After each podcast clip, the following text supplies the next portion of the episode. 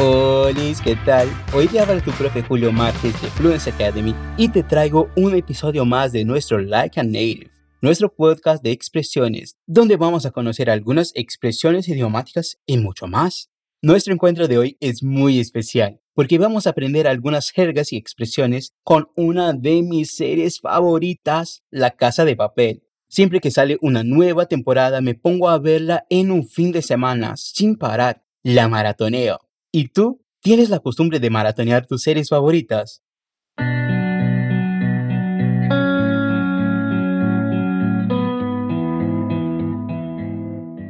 Empezamos con una escena súper intensa, con una llamada telefónica entre el profesor y Berlín. ¿Llamada de control? Por aquí todo va como la seda. Como la seda. Como la seda es que Tokio esté siendo interrogada por la policía.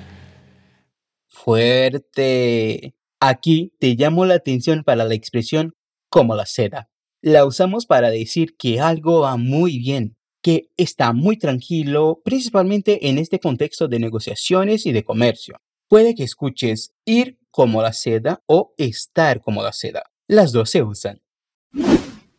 Hay en todas temporadas unos diálogos que me ponen nervioso, tierno o que me hacen flipar. Uno de ellos es este entre Tokio y Río.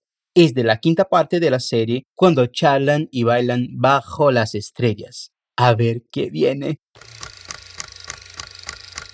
Mm. ¿Qué? Un chico muy normal.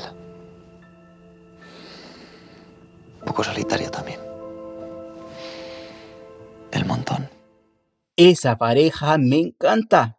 Río le cuenta a Tokio un poco sobre sí mismo y junto con las características viene la expresión del montón, que es usada para hablar de cosas que son puestas unas por encima de las otras, sin orden, y por eso él repite la expresión, pero aclara que es del montón, pero del montón bueno. Es decir, que las cosas se acumulan, pero es posible encontrarse en este lío.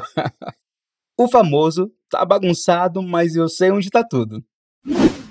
Nuestra tercera escena nos trae Tokio, una vez más, y Lisboa. Hablan de un tema muy presente en varios momentos de la serie, el amor en los atracos. Escúchalas. En los atracos el amor se multiplica. ¿Así? ¿Cómo es eso? Es que cada segundo puede ser el último. Adrenalina hace que vivas a muerte. Genial. Acá la primera expresión que te quiero comentar es, ¿ah, sí? Es una expresión pequeñita pero súper importante. La puedes usar en variados tonos dependiendo de lo que quieras expresar. Por lo general, la usamos para cuestionar algo, en tono serio o de burla. Sería el equivalente al AE del portugués. La segunda es vivir al extremo, hacer todo y hacer con muchas ganas, para que valga la pena. Tokio dice eso con la expresión vivir a muerte. No es secreto que mi personaje preferido es Nairobi, porque además de ser genial, me encanta la actriz que la interpreta, Alba Flores. Así que la próxima escena está protagonizada por ella. Está hablando con los chicos que están sacando el loro y les intenta motivar para que no sean vencidos por el miedo. A ver ¿Qué dice? Denver y Río tienen miedo de la hostia. Porque están buscando a Gandía. Seguro ya escuchaste hablar de hostia en muchas series y películas de España. Bueno, este es un país de fuerte tradición católica, eso ya sabes, y muchas expresiones tienen raíces en eso, pero ni siempre conllevan significados religiosos. De hecho, muchas de ellas pueden ser buenas o malas, a depender del contexto y del tono. En este caso, decir que tiene un miedo de la hostia quiere decir que tiene mucho, pero mucho miedo.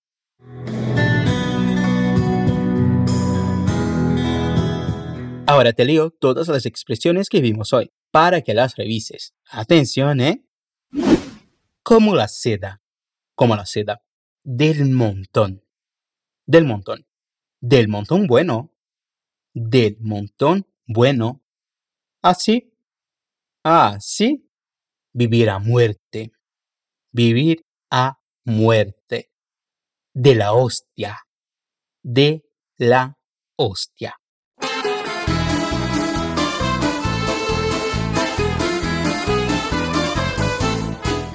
Fue muy placentero estar contigo hoy y mostrarte qué genial puede ser aprender con series. Te espero en nuestro curso para que sigas aprendiendo con los mejores profes de Internet. El enlace para saber más sobre los nuevos cupos está en la descripción. Soy Julio Márquez y nos encontraremos muy pronto en otros podcasts de Fluence Academy. Hasta pronto. Una ciao.